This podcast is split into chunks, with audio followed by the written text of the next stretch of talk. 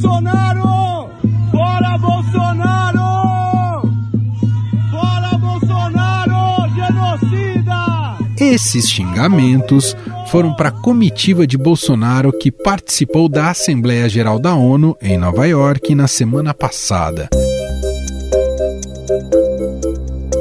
Nas imagens, Marcelo Queiroga, o ministro da Saúde, mostrou o dedo do meio em resposta aos manifestantes. O gesto obsceno pode até ser investigado pela Comissão de Ética da Presidência por conduta inapropriada, segundo especialistas ouvidos pelo Estadão. As punições podem ir desde uma advertência pública até a recomendação para que o presidente demita o ministro do cargo.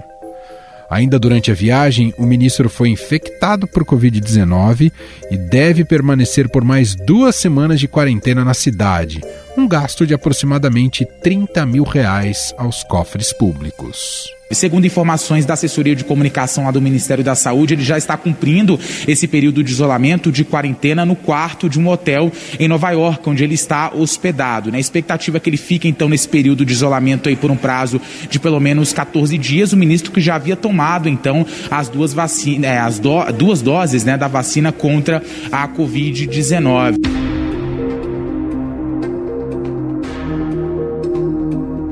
Queiroga se encontrou com lideranças internacionais, participou do evento principal e acompanhou o presidente Jair Bolsonaro em caminhadas pela cidade americana. Esteve com pelo menos 30 pessoas nos três dias que antecederam a confirmação da doença. Mas essas não foram as primeiras e provavelmente não serão as últimas polêmicas ligadas a ele. Queiroga é o quarto ministro à frente da pasta da saúde no governo de Bolsonaro. Trocas essas que ocorreram em momentos cruciais da pandemia.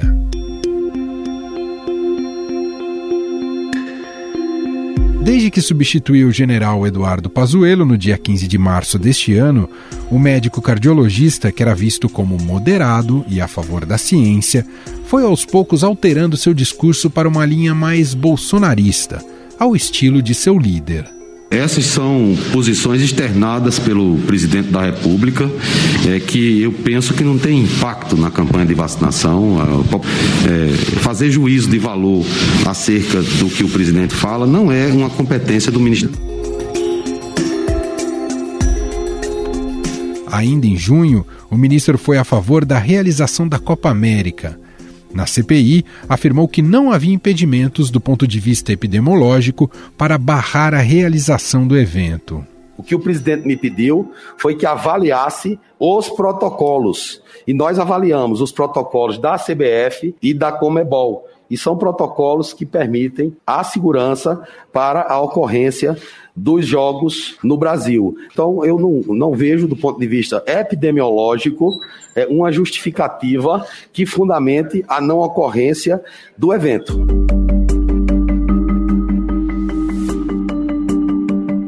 Quando apenas 11% da população estava vacinada com as duas doses da vacina contra a Covid, o ministro afirmou acatar pedido de Bolsonaro para estudar a desobrigação do uso de máscaras, contrariando os especialistas. O presidente acompanha o cenário internacional, vê que em outros países onde a campanha de vacinação já avançou, é, as pessoas já estão flexibilizando o uso das máscaras. O presidente me pediu que fizesse é, um estudo para avaliar a situação aqui no Brasil.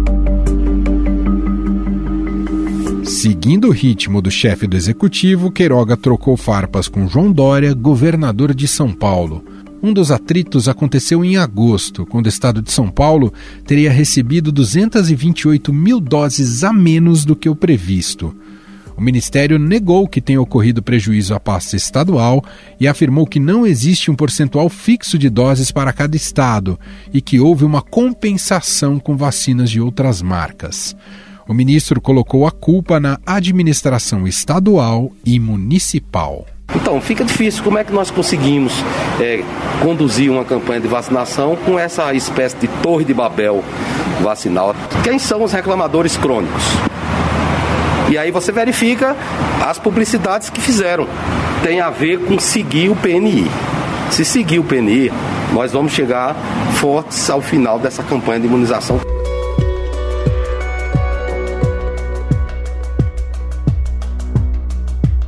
Outro caso, este mais recente, envolveu a vacinação de jovens de 12 a 17 anos sem comorbidades.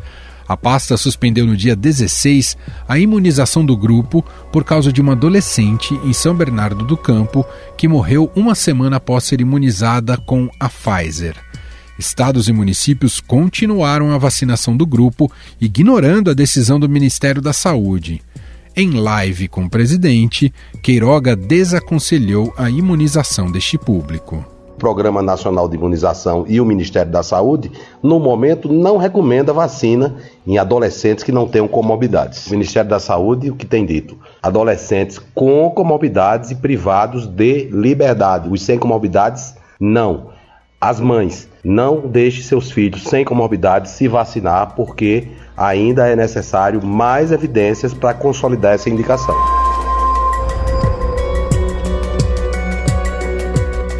Entretanto, a própria Agência Nacional de Vigilância Sanitária, Anvisa, concluiu que a morte não teve relação causal com a dose da vacina da Pfizer, e em menos de uma semana, o Ministério voltou atrás da decisão e recomendou que os jovens continuem sendo vacinados. Afinal, Queiroga se rendeu ao bolsonarismo? Diante de tantas idas e vindas, existe clima para que o médico continue à frente da pasta?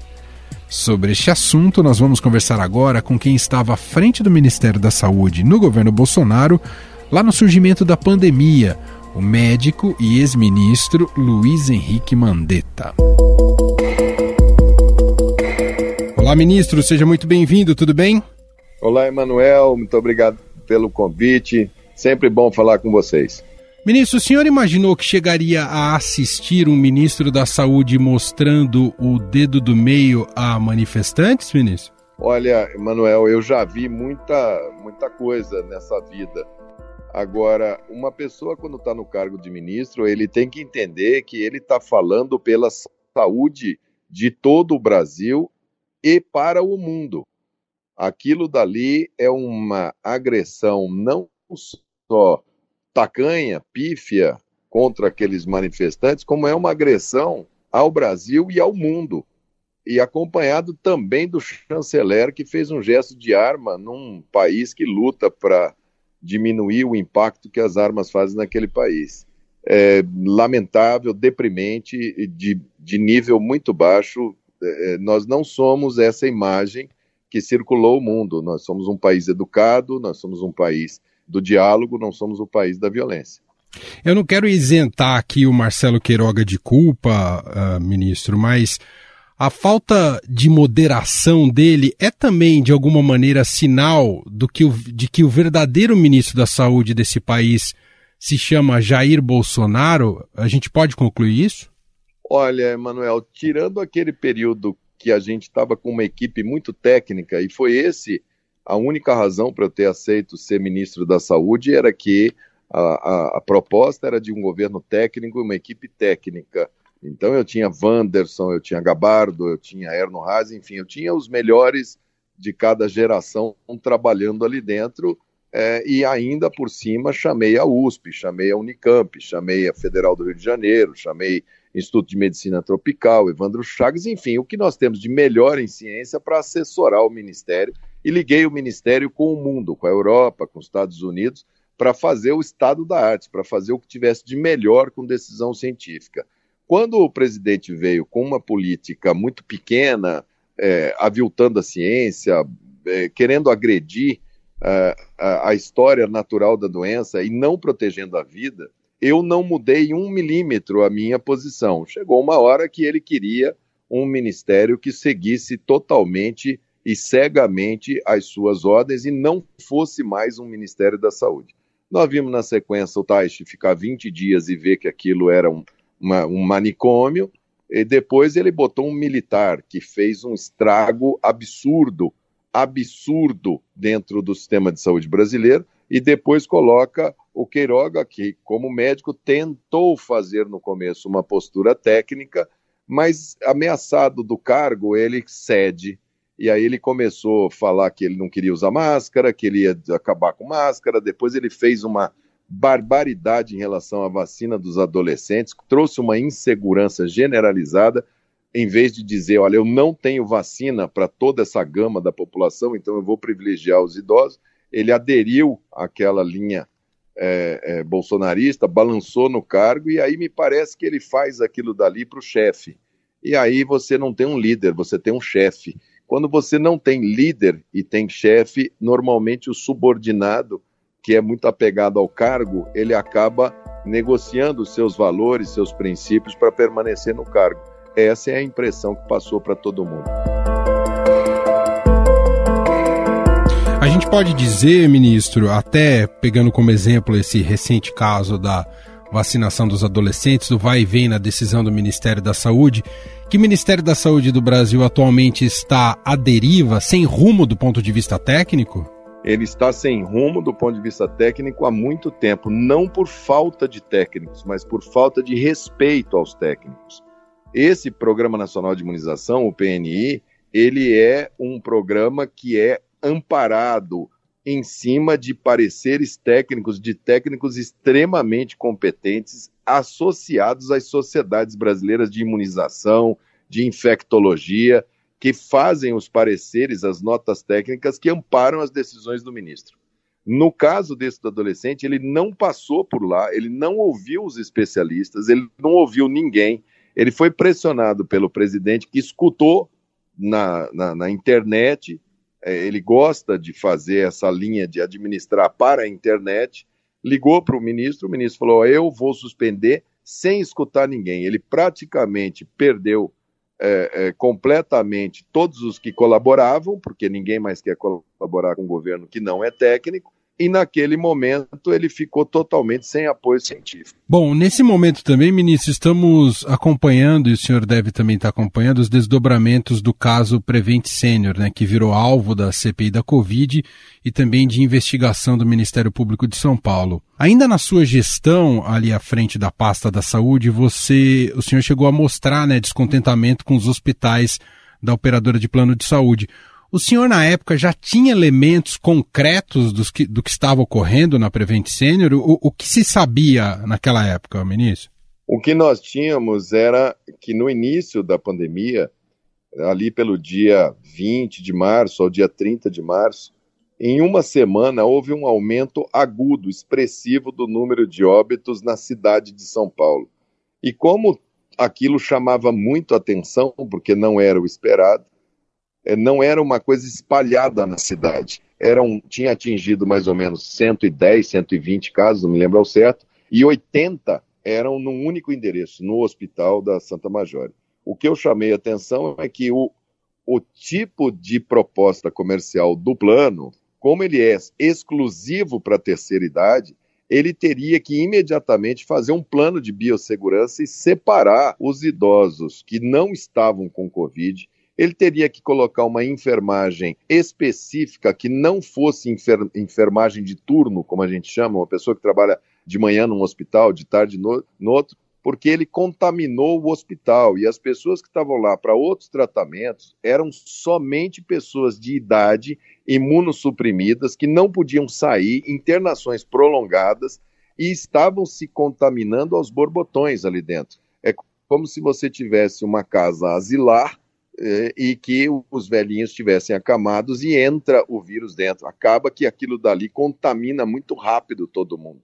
Eu cobrei da Secretaria de Saúde de São Paulo que eles fizessem imediatamente um mutirão em torno desse hospital para poder fazer um fluxo separado de entrada, separado de enfermagem, fazer testagem de manhã, de tarde, de noite na, na enfermagem que cuidasse dos idosos, reforçar os usos de equipamento de proteção individual para que ele não contaminasse o hospital como um todo, porque seria é, é, uma, uma coisa absurda dele, dele controlar.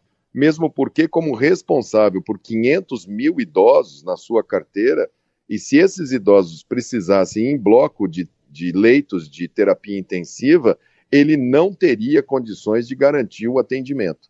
Quando eu chamo essa atenção, duas semanas depois eu saí, eles optaram, agora ficou público que eles optaram por aquele caminho de tratar o idoso pela tele, né, mandar entregar na casa essa história de, de, de kit de tratamento precoce. Essa cloroquina, ela dá muita arritmia. Nas pessoas de terceira idade, os estudos falam que ela não só não ajuda, como ela prejudica, porque ela ataca órgãos-alvos, como rim, fígado e coração, e acaba precipitando o óbito. Mas se essas pessoas é, fazem óbito em casa ou chegam no hospital já num estado muito crítico, o tempo de CTI, o tempo de internação é menor.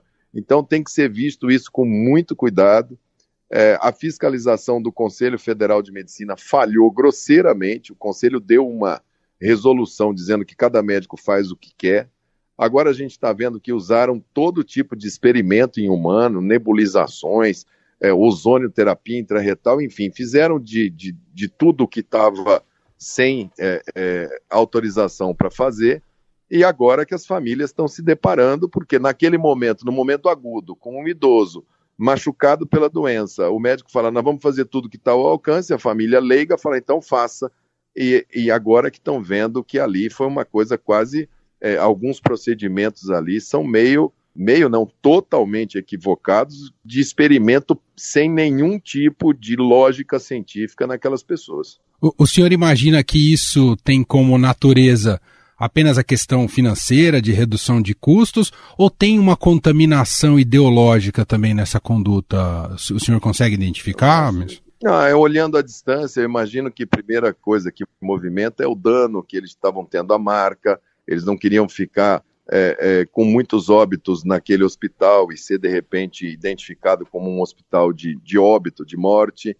É, o dano à venda de planos de saúde, já que aquilo dali era de, de, de, alta valência para ter um número muito grande de letalidade. Eu acho que para eles ela funcionou mais nesse sentido. Para esses médicos que estavam ali fazendo essa apologia sem base científica, era a oportunidade de fazer um, um, um documento, um papel para falar que o protocolo ou tratamento precoce funcionaria, já que eles ganharam muito dinheiro atendendo essas pessoas em caráter particular. É, não foi pouco dinheiro que os médicos ganharam. É, para o governo servia para ele validar aquele caminho, que foi um caminho absurdo de querer que as pessoas contraíssem a doença para se contaminar e falar que tinham imunidade de rebanho, quer dizer, era aquela teoria de isolamento vertical, o presidente não usava máscara, provocava aglomeração, porque ele queria que as pessoas aglomerassem para contrair a doença. Ele queria que o Brasil fosse um grande covidário, morresse quem tivesse que morrer. Ainda ontem ele falou: é, morreu assim, ia, ia viver mais um pouco, a doença só deu um empurrão. Quer dizer, essa é a cabeça dele em relação a isso, totalmente negligenciando que os idosos são o maior valor, o maior patrimônio que a gente pode ter. São eles que têm é, a maior experiência.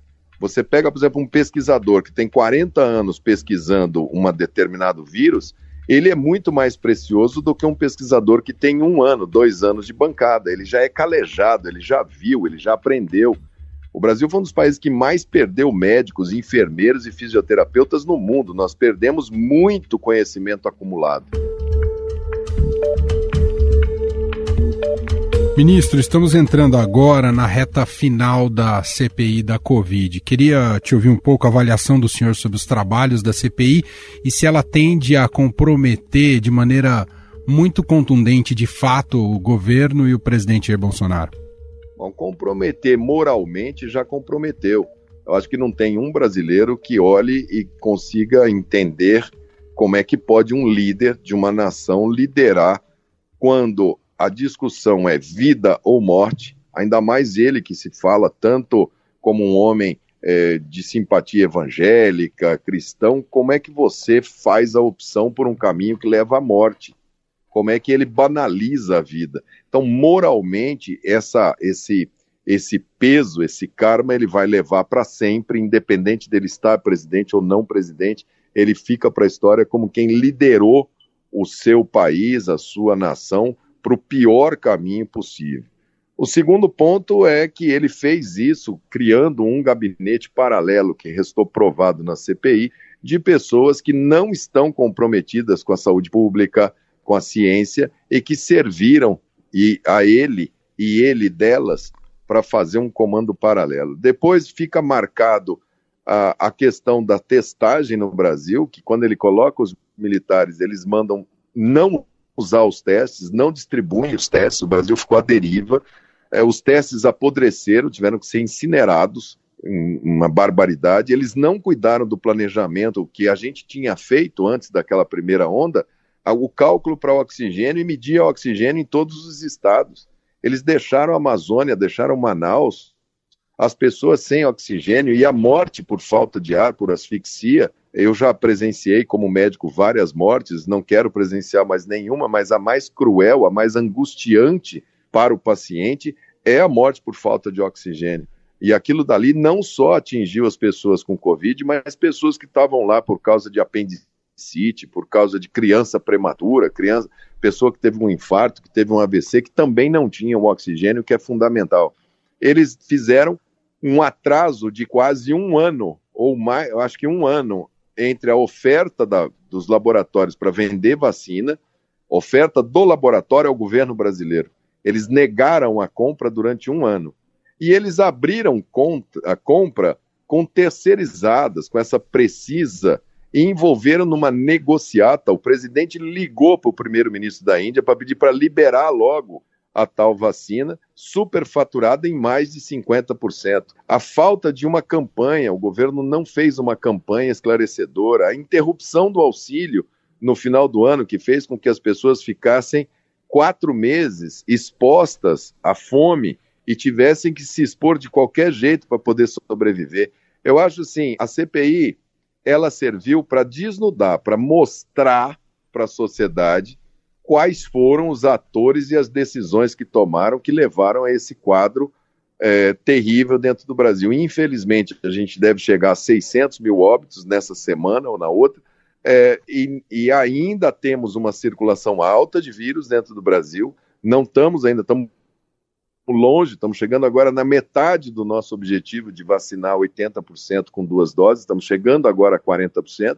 Ainda vamos ter que andar um bom tempo trabalhando muito duro para poder fazer. Isso sobre a crise sanitária. Agora, o governo nada fez para se preparar para o retorno às aulas. Cadê um, um programa hoje para as crianças que não voltaram, a evasão escolar no ensino médio chega a 50%. Se eles não voltarem, nós vamos ter um déficit de educação que vai atravessar o século XXI inteiro. Nós não temos um programa forte de recuperação das pequenas empresas, de geração de emprego para essas pequenas empresas. Pelo contrário, nós estamos subindo imposto. Ministro, apesar do coronavírus ser um vírus uh, bastante complexo, a comunidade científica se mobilizou e conseguiu chegar numa vacina num tempo recorde, né? Isso tem sido fundamental para o mundo é, olhar, um, enxergar um novo horizonte. Mas há um vírus que me parece muito mais é, latente e persistente, que é o vírus do negacionismo. Por que é tão difícil ter uma vacina para o negacionismo, hein, ministro? Porque o negacionismo ele nasce de séculos, séculos de ignorância, séculos de racismo, séculos de machismo, séculos de é, necessidade de cultuar mitos. E a ciência, ela não tem lado. Ela não, ela, a ciência não é do PT, do PC, do B, do americano, nada. A ciência só quer a verdade, ela só quer um caminho. Então, quando essas pessoas impregnadas com tudo que há de, de que querem ditadores, que querem pessoas, vamos fechar o STF, vamos fechar o Congresso, vamos mandar em todo mundo na força. Essas pessoas elas se aglutinam em torno dos líderes tóxicos. E nós estamos com uma liderança tóxica que está chamando essas pessoas para exporem essa besta fera, né, irem para a rua em nome de valores é, muito caros para todos nós em nome das nossas cores, em nome de uma de uma de uma pseudopátria que ele fala que ele defende, mas não defende a vida de quem mora na pátria. E isso daí faz com que essas pessoas fiquem cegas, surdas, mudas e embarquem, principalmente com a força da internet, na primeira teoria infundada, a ponto deles acreditarem em qualquer coisa e baterem em qualquer coisa. Há 15 dias atrás, Alexandre de Moraes era o maior, a pessoa personificava o mal. Ele chamou as pessoas na rua para chamá-lo de canalha, para falar que iria não mais obedecer ordens do STF. E eles vibraram na rua com a ruptura da democracia. No dia seguinte, ele escreveu uma carta dizendo que aquilo tudo era brincadeira, que aquilo não passou de, uma, de um excesso, de um mal entendido. Essas pessoas que foram de verde e amarelo, se ele chamar novamente e elas forem, elas vão ter que levar um nariz de palhaço vermelho, porque é o que vai faltar nessa fantasia desse caminho, que é um caminho que só leva a sofrimento, só leva a desespero, só leva a fome, só leva ao retrocesso. Então, o negacionismo ele vem junto com esse pacote do homem primitivo, do homem que consegue escutar e dar ouvido para uma pessoa que não tem nenhum parâmetro de ciência, mas que grava um vídeo na internet, ele passa para frente como se ele estivesse fazendo um serviço a alguém e esquece que foi através da ciência que a gente eliminou a poliomielite, foi através da vacina que a gente eliminou varíola, cachumba, sarampo, que matavam pessoas. Mas como é uma geração muito mimada, que não viveu a doença infecciosa, pergunta para minha mãe, para minha avó, quando saiu a vacina, elas levaram imediatamente seus filhos as pessoas saíam do fundo das fazendas do Brasil, dos rincões do Brasil, a cavalo, a carroça, para vacinar as crianças contra pólio. E hoje você tem um instrumento daqueles mesmos que queixam que querem a economia de volta, são os mesmos que falam para não vacinar. E o mesmo presidente que sistematicamente volta e questiona as vacinas. Essas vacinas, elas não são de cobertura individual ela melhora o individual, mas o objetivo dela é ter um número grande vacinado para bloquear a circulação do vírus e o vírus ficar com tão pouco vírus circulante que ele não mais seja uma ameaça para o coletivo, embora a gente vá conviver com pessoas que vão contrair e eventualmente podem ter complicações de óbito, até que esse vírus entre em equilíbrio com o organismo da gente, que pode levar décadas, até o século. O senhor falou um pouquinho, mas eu queria acolher mais objetivamente, até com a sua visão de técnico e gestor e, e formado na área da saúde, Mandetta. Ah, não estamos no fim da pandemia ou o fim da pandemia está próximo? Não estamos no fim da pandemia. O Brasil tinha que estar discutindo agora a aquisição de doses para o mês de março, para o mês de abril, junto com aquela vacina da gripe, para ver se nós fizéssemos uma campanha para vacinar a nossa população em 30, 40 dias, com o estoque de vacina todo regular à disposição. Porque daí você daria um corte linear nessa doença. O segundo ponto é que esse vírus, cada vez que ele entra dentro do organismo de uma pessoa, isso pode estar acontecendo aqui no Brasil, ou no Vietnã, ou na Austrália, ele se mostrou que ele tem uma capacidade de sair diferente para o outro lado. São as variantes. E se nós tivermos uma variante, elas estão vindo mais contagiosas. Agora, se tiver uma variante que seja resistente à vacina, nós vamos voltar para a estaca zero. Então, quanto mais tempo a gente ficar sem vacinar, quanto mais lento for, maior a chance de ter variante, maior a chance da gente ter o, o, pior dos cenários, que é você voltar para a estaca zero. Nós ouvimos o ex-ministro da Saúde, Luiz Henrique Mandetta, gentilmente atendendo a nossa reportagem. Conseguimos um fio de conexão, porque você está no mato, né, ministro? eu tô, eu tô aqui em Mato Grosso do Sul, tô perto de uma cidadezinha chamada Dois Irmãos do Buriti, mais ou menos a uns 30 quilômetros de Dois Irmãos. É aqui que eu venho com a minha família, aqui que eu trabalho, nos finais de semana. É, e aqui é que eu tenho essa conexão, que é um fiozinho, mas que ela tá guerreira, porque eu tinha dito que ela poderia cair a qualquer momento, mas ela tá aqui guerreira, porque eu acho que ela tá afim também de falar com o mundo. E daqui de dois irmãos do Buriti, eu tô falando aí com o mundo através de vocês. Muito obrigado pelo convite. Obrigado, Mandetta. Um abraço, até uma próxima. Até, um abraço. Estadão Notícias. E este foi o Estadão Notícias de hoje, segunda-feira, 27 de setembro de 2021. A apresentação foi minha, Emanuel Bonfim. Na produção, edição e roteiro, Gustavo Lopes, Jefferson Perleberg e Ana Paula Niederauer. A montagem é de Moacir Biasi e o diretor de jornalismo do Grupo Estado, João Fábio Caminoto. Escreva para gente no podcast estadão.com. Um abraço para você, uma excelente semana e até mais.